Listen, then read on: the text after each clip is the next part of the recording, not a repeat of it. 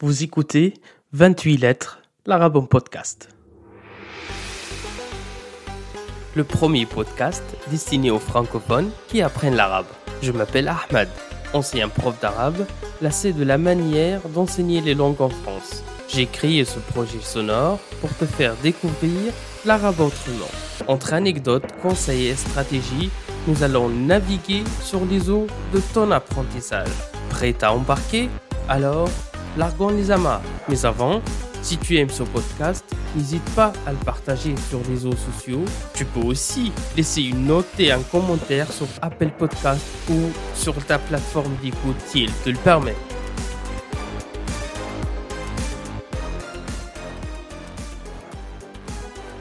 Ahlan wa dans ce 22e épisode de 28 lettres, l'arabe en podcast. Aujourd'hui, on reviendra sur l'étymologie ou l'origine des noms des pays arabes. Bien évidemment, l'épisode est basé totalement sur la toponymie arabe et non pas anglaise ou française. Mais avant de commencer, la formation du nom d'un pays se fait généralement selon un des trois critères ou un des trois principes. Le premier principe, c'est la nature géographique de ce pays, comme les Pays-Bas ou l'île Maurice. Le deuxième principe, c'est la population qui s'y est installée, comme la France, en faisant référence au royaume des Francs ou au peuple des Francs, ou l'Afghanistan, littéralement qui signifie la terre des Afghans. Le troisième et le dernier principe, c'est un personnage historique important. Et là, nous avons tant d'exemples, une large palette d'exemples comme la Bolivie, d'après Simon Bolivar, la Colombie, d'après Christophe Colomb, et la Géorgie, d'après Saint Georges dans la Bible. Mais tu trouveras que les appellations des pays arabes suivent une démarche un peu plus complexe, un peu plus sophistiquée, et on va essayer de les citer du plus simple au plus subtil. Ok On y va 10, 9, 8, 7, 6, 5, 4, 3, 2, 1, 0. C'est go Le premier pays, c'est Al-Koweït. Le mot Koweït est le diminutif du mot Kout ou Kaout qui signifie château fortifié ou forteresse d'une ville. Deuxième pays, c'est Tunis. Les Grecs étaient les premiers à donner ce nom à la capitale du pays seulement. Le mot Tunis est dérivé de la langue amazigh et signifie campement ou une mise en place de tentes. Autre hypothèse est que Tunis renvoie au dieu Tanit, très célèbre dans la civilisation carthaginoise. À l'arrivée des conquêtes arabo-musulmanes, le nom Tanit devient Tonis et puis Tunis. Le verbe Tonis, c'est amuser, distraire agréablement en arabe et bien sûr en faisant référence à la gentillesse et à l'aimabilité de la population tunisienne. Troisième pays, Al-Jazair. Ce nom remonte au XIIIe siècle avec l'arrivée des Ottomans. Le mot Jazair est le pluriel de Jazira, île en français, parce que tout simplement, il y avait quatre petites îles à proximité du littoral de la capitale Alger. Quatrième pays, Al-Bahrain. Le mot Bahrain est le duel du mot Bahr, mer en arabe. Ainsi, Al-Bahrain signifie littéralement les deux mers. Et on a trois hypothèses pour expliquer à quoi cela fait référence. Première hypothèse, au bras de mer situé à l'est et à l'ouest de l'île ou de Bahreïn. Deuxième hypothèse, aux mers du nord et du sud de l'île aussi. Et troisième hypothèse, et pour moi c'est la plus cohérente, euh, la plus intéressante aussi, à l'eau salée de la mer et à l'eau douce des sources souterraines du territoire. Parce que, et en plus des puits dispersés dans le pays, le golfe arabique compte de quelques endroits où l'eau douce émerge sur les plages d'eau salée. Cinquième pays, Al-Iraq. Une fois installés dans ce territoire, les Arabes l'appellent ainsi, directement. Ce nom est probablement la version arabe du nom de la ville sumérienne Uruk, ou qu'il est dérivé du mot perse Irak, qui signifie le sol, le terrain bas. Autrement dit, l'Irak, c'est les Pays-Bas, la Hollande du Moyen-Orient, mais avec de petites différences vraiment euh, anecdotiques. Il ne faut pas s'y arrêter. Sixième pays, Al-Urdun, ou la Jordanie, qui a été appelée d'après le fleuve le Jourdain, Nahr al-Urdun, dont le nom même provient du mot hébreu Barad, qui signifie descendre. En fait, la vallée du Jourdain est la plus basse du monde puisqu'il se jette dans la mer morte à 400 mètres sous le niveau des océans. Numéro 7. Lubnan. Ce nom est également dérivé du mot hébreu Lievan qui signifie blanc, et ceci en faisant référence à ces montagnes couvertes de neige en hiver. Autre explication toujours possible qui associe le nom Lubnan à celui de l'encens qui provient de l'arbre à encens appelé le ban en langue sémitique.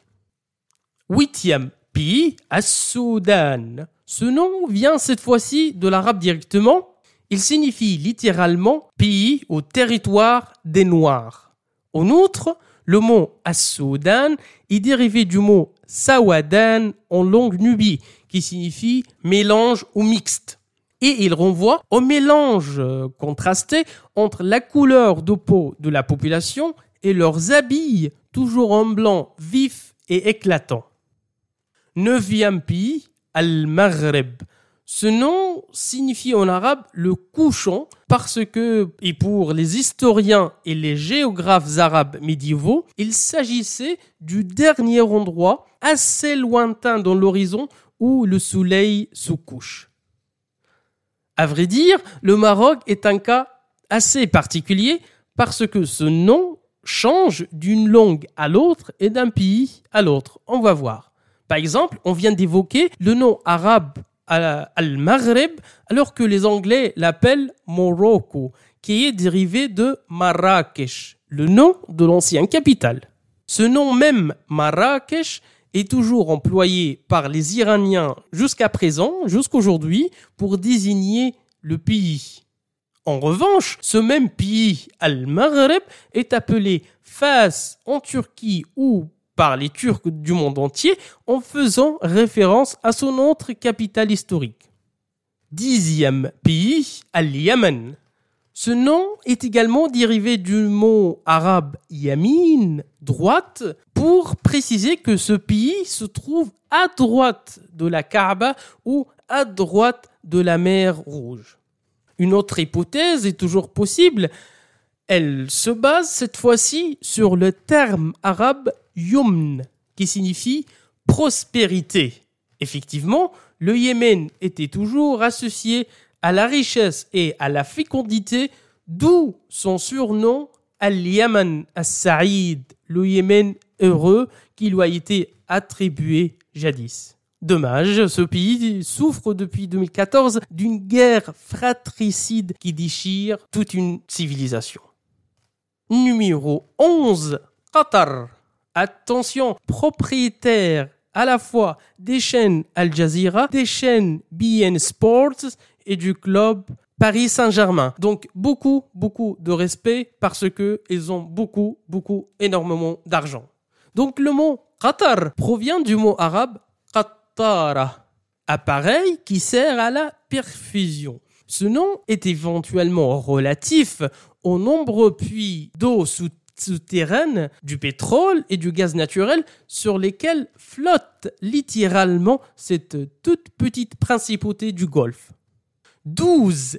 Libya. Durant l'Antiquité grecque puis romaine, le terme Libye désignait toute l'Afrique du Nord jusqu'à l'ouest de l'Égypte. Après une disparition de cette appellation sous l'Empire ottoman, elle est réintroduite par la colonisation italienne début XXe siècle. Pour la petite anecdote, pendant presque 40 ans, sous le régime Kadhafi, la dictature libyenne tarée là, que vous connaissez tous, le pays portait le nom le plus long du monde et le plus ennuyeux, à mon avis.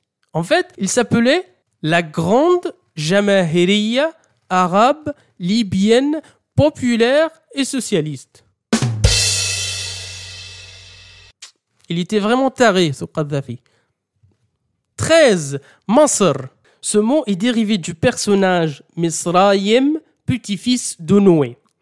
Pour les juifs antiques ou les anciens juifs, le pays Mizraïm désignait l'Égypte. Notons que le mot Masr pourrait signifier aussi en arabe littéral le pays ou la métropole, tout simplement. 14. Souria. L'origine de ce nom n'est pas vraiment exacte ou certaine à 100%. Il pourrait venir du grec ancien souri, tout comme il pourrait être une forme abrégée du mot ashuri, assyrien, mais avec un remplacement de Chine dans la langue assyrienne par un signe dans la langue arabe. 15. Al-Saoudiya.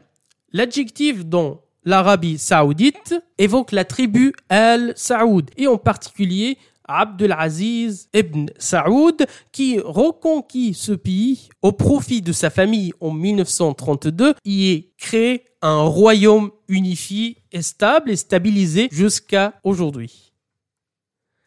16. Josur al-Qumr. Ce nom est également dérivé de l'arabe directement parce que les différentes îles qui composent ce petit pays s'organisent sous forme de croissants qui donnent sur l'océan Pacifique. Et on termine par Palestine, un État et un peuple qui existait bel et bien depuis des millénaires, même si certains tentent de falsifier l'histoire pour tromper le présent et arranger l'avenir à leur sauce. Mais malheureusement, ça ne marche pas comme ça et ça ne marchera jamais. En fait, le nom Palestine remonte aux Grecs antiques qui l'attribuaient au territoire du sud-est de la Méditerranée. Le philosophe Hérodote a situé Palestine dans le Levant actuel, Pélade de Shem. Hérodote a aussi marqué et précisé le contact entre les Phéniciens et les Palestiniens ou les Palestiniens selon l'appellation contemporaine, qui étaient installés dans des villes comme Raza, Asqalan ou Ashkelon et Ashdoud. On a terminé aujourd'hui pour ce tour du monde arabe à travers l'étymologie et les noms de ce pays et l'origine de chacun. Je sais qu'il manque certains encore, en fait, je les ai pas cités soit parce que je n'ai pas trouvé vraiment d'informations authentiques ou prouvées à leur sujet, ou j'en ai trouvé mais qui sont vraiment bof, euh, un peu ennuyeuses, qui n'apportent pas grand chose et qui ne sont pas très pertinentes. Sur ce, et on se donne rendez-vous mercredi prochain pour parler encore et encore de la langue arabe et de son apprentissage aux francophones. D'ici là, je te souhaite une excellente matinée, après-midi ou soirée, selon ton moment d'écoute. Salut